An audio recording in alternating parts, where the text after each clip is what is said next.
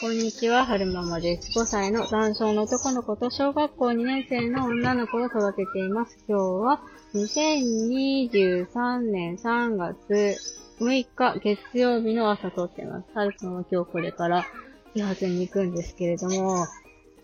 昨日ちょっとね、夫と言い争いになったんですよ。お父さんの命日が3月4日で、まあ土曜日だったから、日曜日にこちらさんに来てもらってお経をあげてもらって、で、家族で会食してっていう予定だったんですけども、あのー、なんでしょうね。お寺さんが帰って、で、子供たちが落ち着いて楽しく食べれるのはマックだからってことで、妹夫婦がね、マックに買いに行ってくれたんですよ。その間、私と、夫と、あの、私ら家族か、お姉、私と夫と、はるくんとお姉ちゃんと、ばあちゃんで、あの、お留守番してたんですよね。で、おむつ替えてるときに、あの、なんでしょうね、汚れないように、うんと、マリマリっていう、日田市で無料で配られてる、なんか、ちょっとした、こう、なんだろう、雑誌みたいな新聞があるんですよ。で、それをね、あの、お尻の下に敷いておむつ替えてるんですけど、そこに、あの、豆腐のね、おやつのお店が載ってたんです。で、夫が、夫が、はるくんに、あ、これ、はるくんにこれいいんじゃないって言ったんですよね。で、私は、私は、豆腐とはいえども、砂糖いっぱい入ってんだって意味ないじゃんって言っちゃったんですよね。で、そこで、夫に怒られるってことが発生したんですよ。この背景には何があるかっていうと、マー君最近ちょっとプクプクしてきちゃったんですよね。で、あんまり太りすぎると、心臓とか腎臓に負担がかかるから、ちょっとその辺私が気にしてたんですよ。で、まあ太ってきてる要因としては、まあ、ダウン症だから太りやすいっていうのが一つと、あと、うんと、お家帰ってきてから、うんと、夜ご飯までの間にお菓子食べて、食べさせちゃうから、その、母遊ぼうってくるのを阻止したくて、お菓子食べさせちゃうから、それでスナック菓子とか食べてるっていうのもあるし、あとね、夫が朝ごはん子供たちの分作ってくれてるんですけど、炭水化物に炭水化物用意するんですよね、よく。パンとご飯とか、あそう、パンとおにぎりとか、パンとチャーハンとか、そう、炭水化物に炭水化物とバナナみたいな感じの用意するんですよね。で、夜ご飯も、はるくんはおかわりがしたいから、あの、必ずおかわりしに行くから、最初のご飯は少なめに持って、もろ、もろうよって言ったんですけど、夫はね、言うこと聞かないんですよ。その人の話聞かない人だから、大丈夫だとか言って、もりっと持って、で、その後、はるくんがもりっとおかわりして、ガン全部食べるみたいなことが起きてるんですよね。そう。そう、だからそういうのを気にし始めたところだったんですよ。で、まあお互いにまあ、このはるくんがちょっとブクブクしてきたっていうのは、私も気にしてたし、夫も気にしてたんでしょうね。で、夫がそのおからドーナツいいんじゃないかって言って、砂糖いっぱい入ってるから意味ないじゃんって言ったことに対して、夫がね、怒ったんですよね。なんで怒ったかっていうと、なんか、俺はね、毎朝、うんと、いろいろ、食べ、子供がね、食べてくれないから、いろいろ工夫して、あれがいいんじゃないか、これがいいんじゃないか、工夫して作ってやってるのに、なんでそんな言い方するんだよって言うんですよね。じゃあ、お前作ってみろよって言うんですよ。そこで、私が、またカチンときちゃ来ちゃって、その、豆腐はなんでいいかってあなた分かってるのって聞いたんですよね。豆腐のいいところってどこだと思ってるの？って聞いたんですよ。で小麦粉より豆腐の方がヘルシーだろ。ヘルシーってどういうことだか分かってる？って聞いたんですよね。私は栄養学の観点から申し上げてるんですけれども、そりゃ、小麦粉より豆腐の方が、えっと、カロリー数が低くなるかもしれないけれども、でも、糖質も、砂糖もいっぱい入ってたら意味ないんじゃないのかなって私は思ったからそういう風に言ったのに、なんか、あの、俺は段階を経て、はるくんのその、なんだろう、カロリーとか糖質のコントロールをしていこうと思ってね、なんでそんな言い方するんだって、っていう風に怒られて、この、な、なんか夜ご飯のお惣菜にコロッケとか唐揚げとか買ってきてんじゃんかとかって言うんですよ。でもね、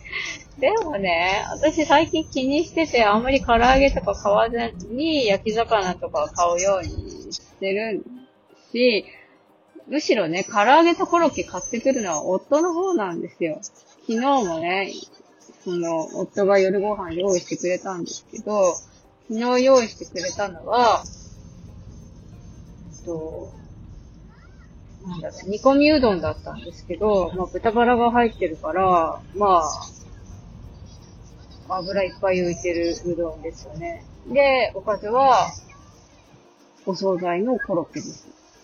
言ってることとやってること違うじゃないか。そう。それで、で、最初とそうやって、その、俺は段階を経てやろうと思ってるんだ。だったらお前が作ってみろよって言って怒られたんで、ああ、もうダメだ、この人に話してじない。で、で、ちょっとクールダウンしようと思って、実家のね、洗面所に手洗いに行って、なんとなくこう、扉を閉めたら、ずーんと来ちゃったから、あもうダメだ、外に出れないと思って、同情してました。鍵を閉めて。で、なんか妹が、夫婦が帰ってきて、ね、姉ちゃん大丈夫？どうしたの？って聞いてたんですけど、なんかもう出るに出れなくて。で、時々、お姉ちゃんが、母ご飯食べようってコンコンしに来てくれたりとかしたんですけど、夫が来ないと意味ないなと思ったから 無視して。で、その後、夫らしき人がコンコンって来るんですけど、何にも声かけないから、なんか言えよと思って無視して で、その後、あの、お母さんがやってきて、あの、もういいんじゃないって、そう、そろそろ出てきなさいよって言ってくれたんですけど、寒いでしょってほら、風邪ひいちゃうから、こうてきなさいって言ってくれたんですけど、お母さん優しいな、ありがとう。でもこれは私と夫の問題だから、夫が謝らない限り私は出てかないと思って。そう、くなに閉じこもってましたね。なんで、何回か夫が、ご飯食べようよ、みんなもうご飯食べ終わったよって言うんですけど、ご飯食べようよじゃなくて、待って謝れよとか思って無視して、でも、もうそうなっちゃったらもう妹夫婦がいる時に外出れないなって思っちゃって、ほんで、あのー、何回か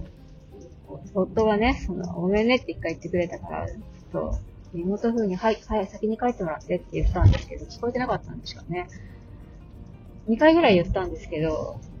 なんか、聞こえてなかった風な感じで。で、まあ最終的に妹の方がさしてくれて、私らがいると多分お姉ちゃん出てこれないと思うから帰るわって帰ってくれたんですけど。いやー、前はね、ぐっと来られたと思うんですけどね、最近ね、その、メンタルがおかしいから、なんか、つり固まってしまって、この状態でちょっとこう、人様の、人様っていうかその妹の前なら出れるけど、ちょっと妹の旦那さんの前には出れないなって同情してしまいましたね。ついつい。大人げないなと思ったんですね。えなんか、その、夫の思う子育て感と私の思う子育て感、すり合わせがなかなかうまくいかなくて、まあ、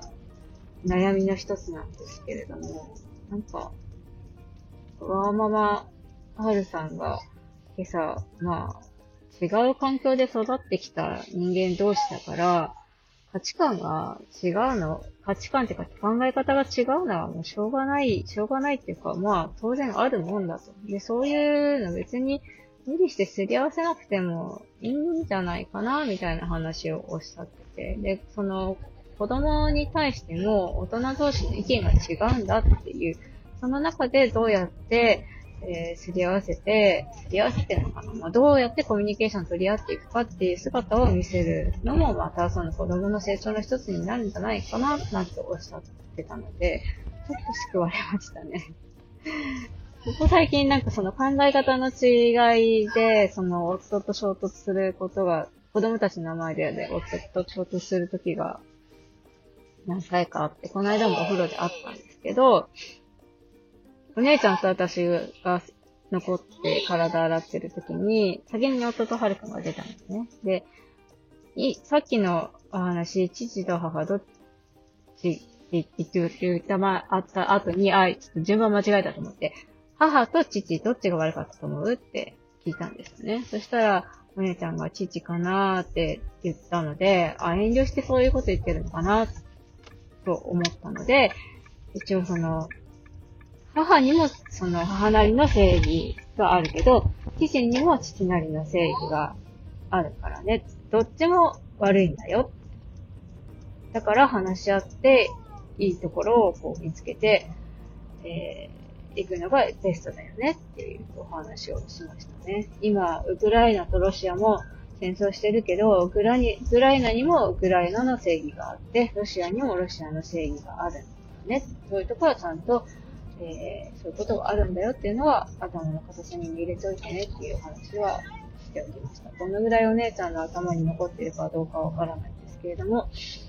まあ、お姉ちゃんはね、大事なところはちゃんと覚えてくれてるかなって伝わってるんじゃないかなと思います。そういうのが多分その、お姉ちゃんの優しい行動とかに、えー、現れてるんじゃないのかなと私は信じているので、これから先も、まあ、いろんなことを言う人はいるよと。人間だからね。みんながみんな同じ考えな方なわけでもないし、誰が、どれが正しくてどれが正しくないとかいうのも難しいことだよね、みたいな。でも人を傷つけるのは良くないよねっていう話とかは、えー、絶えず諦めずに伝えていこうかなって思います。最後までお聴きくださいましてありがとうございました。それでは、また